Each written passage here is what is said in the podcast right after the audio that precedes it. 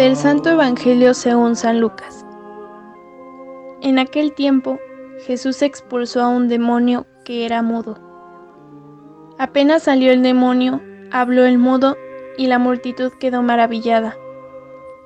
Pero algunos decían, Este expulsa a los demonios con el poder de Belcebú, el príncipe de los demonios. Otros, para ponerlo a prueba, le pedían una señal milagrosa. Pero Jesús, que conocía sus malas intenciones, les dijo, Todo reino dividido por luchas internas va a la ruina y se derrumba casa por casa. Si Satanás también está dividido contra sí mismo, ¿cómo mantendrá su reino? Ustedes dicen que yo arrojo a los demonios con el poder de Belcebú. Entonces, ¿con el poder de quién los arrojan los hijos de ustedes? Por eso, ellos mismos serán sus jueces. Pero si yo arrojo a los demonios con el dedo de Dios, eso significa que ha llegado a ustedes el reino de Dios. Cuando un hombre fuerte y bien armado guarda su palacio, sus bienes están seguros. Pero si otro más fuerte lo asalta y lo vence, entonces le quita las armas en que confiaba y después dispone de sus bienes. El que no está conmigo está contra mí, y el que no recoge conmigo desparrama. Palabra del Señor.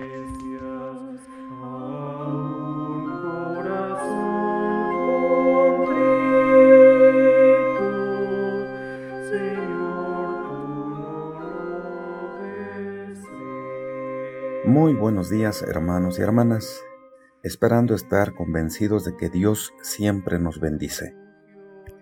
El relato de nuestra reflexión del día de hoy corresponde a San Lucas capítulo 11 versos del 14 al 23, que recoge el momento más hiriente de la polémica de Jesús con la autoridad religiosa de su pueblo. Nadie ha puesto en duda su capacidad como exorcista, o sea, el que expulsa los demonios en una persona. Pero los fariseos atribuyen sus milagros al influjo de Belcebú, el príncipe de los demonios, que actúa a través de su persona. Quiere pervertir a todo el pueblo utilizando el pretexto de la pobre curación de un poseído por el demonio. Indudablemente, el argumento fariseo muestra cierta coherencia. ¿Cuál ha sido la respuesta de Jesús ante estos ataques? Una primera respuesta consiste en suponer que su exorcismo se mantiene en la línea de los exorcismos fariseos. Si él es un esclavo de Satanás, también lo serán ellos. Debemos anotar que este argumento ha penetrado en el problema, pero es internamente incapaz de resolverlo.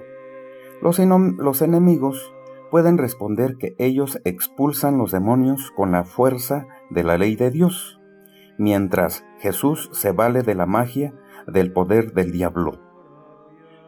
Tampoco el segundo argumento es totalmente conclusivo. Es cierto que un reino dividido y combatido desde dentro se derrumba, pero los enemigos pueden responder que esa división es aparente. Satanás finge perder y ofrece una ventaja relativa a los poderes de lo bueno, dejando que se cure algún enfermo para engañar más profundamente a todo el pueblo. Debemos señalar que este argumento puede interpretarse de maneras diferentes. Para los fariseos, lo valioso es la ley. Por eso la curación de unos enfermos significa un dato secundario. Para Jesús, la curación, liberación de un poseído por el demonio tiene un valor definitivo. Por eso, si Satanás permite una derrota en ese campo, es que en verdad se encuentra ya perdido. Hay un tercer argumento que alude a la llegada del más fuerte. En principio, el dato se refiere a Dios, que se revela como el más fuerte, que Satanás, que era fuerte y hasta ahora había dominado sobre el gran palacio de la tierra.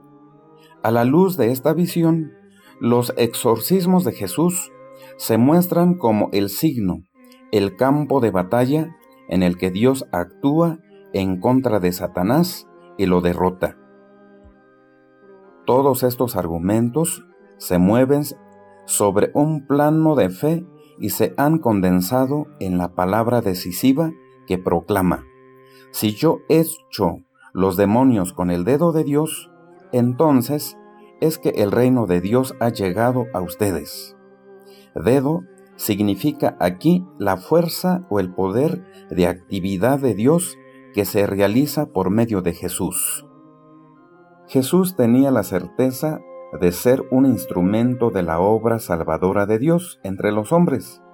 El mismo dato se ha expresado al confesar que es el Espíritu o el dedo de Dios el que actúa a través de sus exorcismos.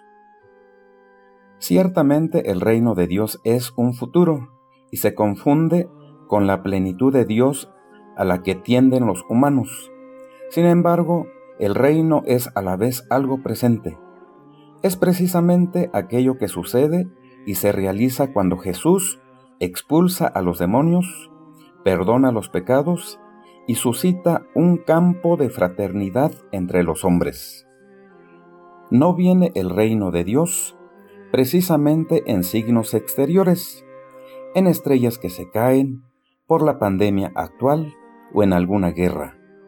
El reino de Dios acontece se empieza a mostrar allí donde Jesús libera a los hombres de la fuerza del diablo, lo inhumano, y lo conduce hacia el futuro de la gracia, la libertad y de la vida. Esta es la fe del Evangelio en contra de la opinión de los fariseos que interpretan la obra de Jesús como expresión de la presencia y el influjo del diablo.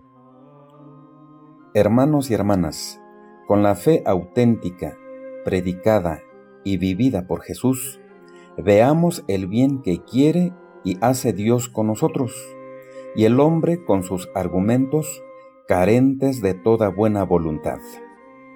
Hasta el jueves, Dios mediante.